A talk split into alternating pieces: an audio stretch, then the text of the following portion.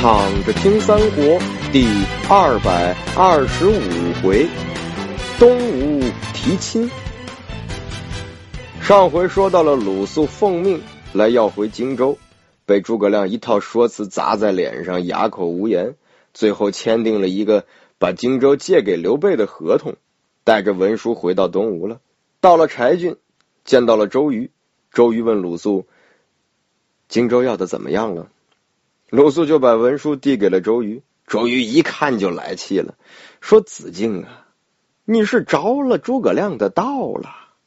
这份文书表面上看是借，那其实就是他们耍赖不给。他说取了西川就还荆州，那西川什么时候能拿下呢？要是十年拿不下西川，那就借十年吗？这不胡闹吗？这份文书有什么用啊？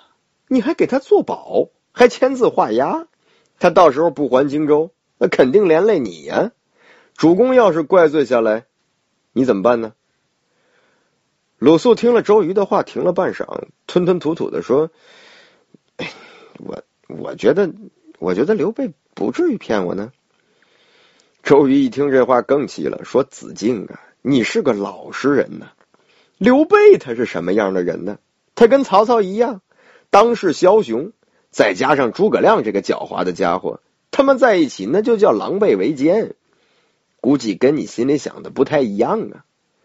这鲁肃没辙呀，说事已至此，那怎么办呢？周瑜摇摇脑袋，说：“子敬啊，你是我的救命恩人呐，那我怎么能不救你呢？哎，你就放宽心吧，在这儿先住两天，等到探子回来，我看看有什么办法。”这鲁肃听了周瑜的话，也是局促不安起来。没过了几天，探子回来了，说荆州城中扬起好多布幡，城外又多了新坟，军士们都挂着孝。周瑜赶紧问了，说又是谁死了？探子回答是刘备的妻子甘夫人去世了，即日便安排下葬了。周瑜转头跟鲁肃说：“嗯，我有一条妙计。”让刘备束手就擒，荆州得来，那就是易如反掌了。鲁肃一下子来精神了，说：“这什么计策呀？”周瑜洋洋得意说：“刘备丧妻，一定会新娶一位媳妇儿。那咱们主公不是有个妹妹吗？这丫头极其刚勇，侍女数百人，个个身带兵器，满屋子挂的都是刀枪剑戟，那就是个男子也比不上啊！我现在就写一封信给主公。”叫人去荆州说媒，让刘备来入赘，把他骗到南徐，让他得不到妻子，还得被关在牢里。再派人去跟荆州联系，让他们用荆州来换刘备。等他们交割了土地，我们再做打算。这么一来呢，也赖不到你身上什么事儿。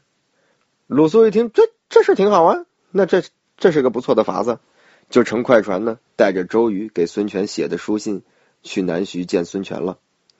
见到孙权，鲁肃呢先说荆州的事儿，把他跟刘备签的合同拿给孙权看。孙权跟周瑜反应一样，说这样的文书要他干嘛？子敬，你真是糊涂啊！鲁肃赶紧说：“那我这里有公瑾给您写的一封信，说用此计可以得到荆州。”孙权看完了周瑜写来的信，是连连点头啊，他也十分同意周瑜这个计谋，但是他在寻思呀。这到底派谁去说媒呢？他不管派谁，都感觉像是个奸细。这不能让刘备觉得此事有诈呀。谁比较靠谱，又不像骗子呢？哎，孙权猛然一下反应过来，这非吕范不可呀。吕范资格老，又低调，颜值还高，那就他了。于是赶紧让人把吕范叫来，跟吕范说：“我听说刘备老婆去世了。”我有个妹妹，想要把刘备招赘为婿，永结同盟，同心破曹，以扶汉室。我想来想去，非你去说这媒不可呀。劳烦您跑一趟吧，去送个信儿啊。吕范领命，收拾船只，带着几个随从就往荆州赶来。刘备这里没了夫人，正日夜烦恼着呢。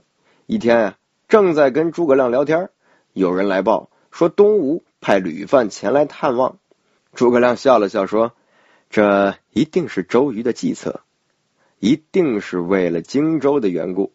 我在屏风后面听你们说什么，不管他们提什么，您都先应承下来，把来送信的人留在酒店里，我们另做打算。这刘备点点头，让人呢请吕范进来了。俩人见了面，喝了口茶。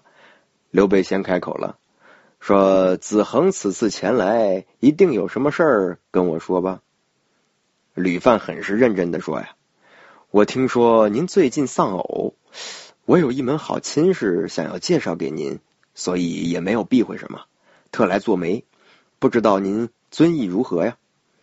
刘备摆摆手说：“这中年丧妻，大不幸也。亡妻尸骨未寒，那怎么能随随便便商量娶亲的事情呢？”吕范一脸真诚说：“人若无妻，就好比房子没梁。”哪里有为中庸之道而废人伦纲常的道理呢？我们主公有个妹妹，美丽贤惠，长得好看又善良，一双美丽的大眼睛，这辫子粗又长。刘备心说：这哪是孙权的妹妹？这不小房吗？吕范没有理会刘备的迟疑，接着说：啊，如果你们两家结为连理，永修秦晋之好，那曹贼就不敢正视东南。这是两个国家都获利的好事啊，还请皇叔不要生疑为好啊。呃，但是我们那位国太他特别宠爱我们这位大小姐，不肯远嫁，就得劳烦您跑一趟到东吴去完婚呐。刘备一听，这其实还是不错呀，就问呐：“这吴侯知道这事儿吗？”嘿，吕范知道刘备动心了，一下子笑出声来。说我们家主公要是不知道这事儿，我哪敢自作主张跟您谈这事儿呢？刘备还是皱皱眉头，犹豫不决。那这事儿后来如何了呢？咱们下回接着聊。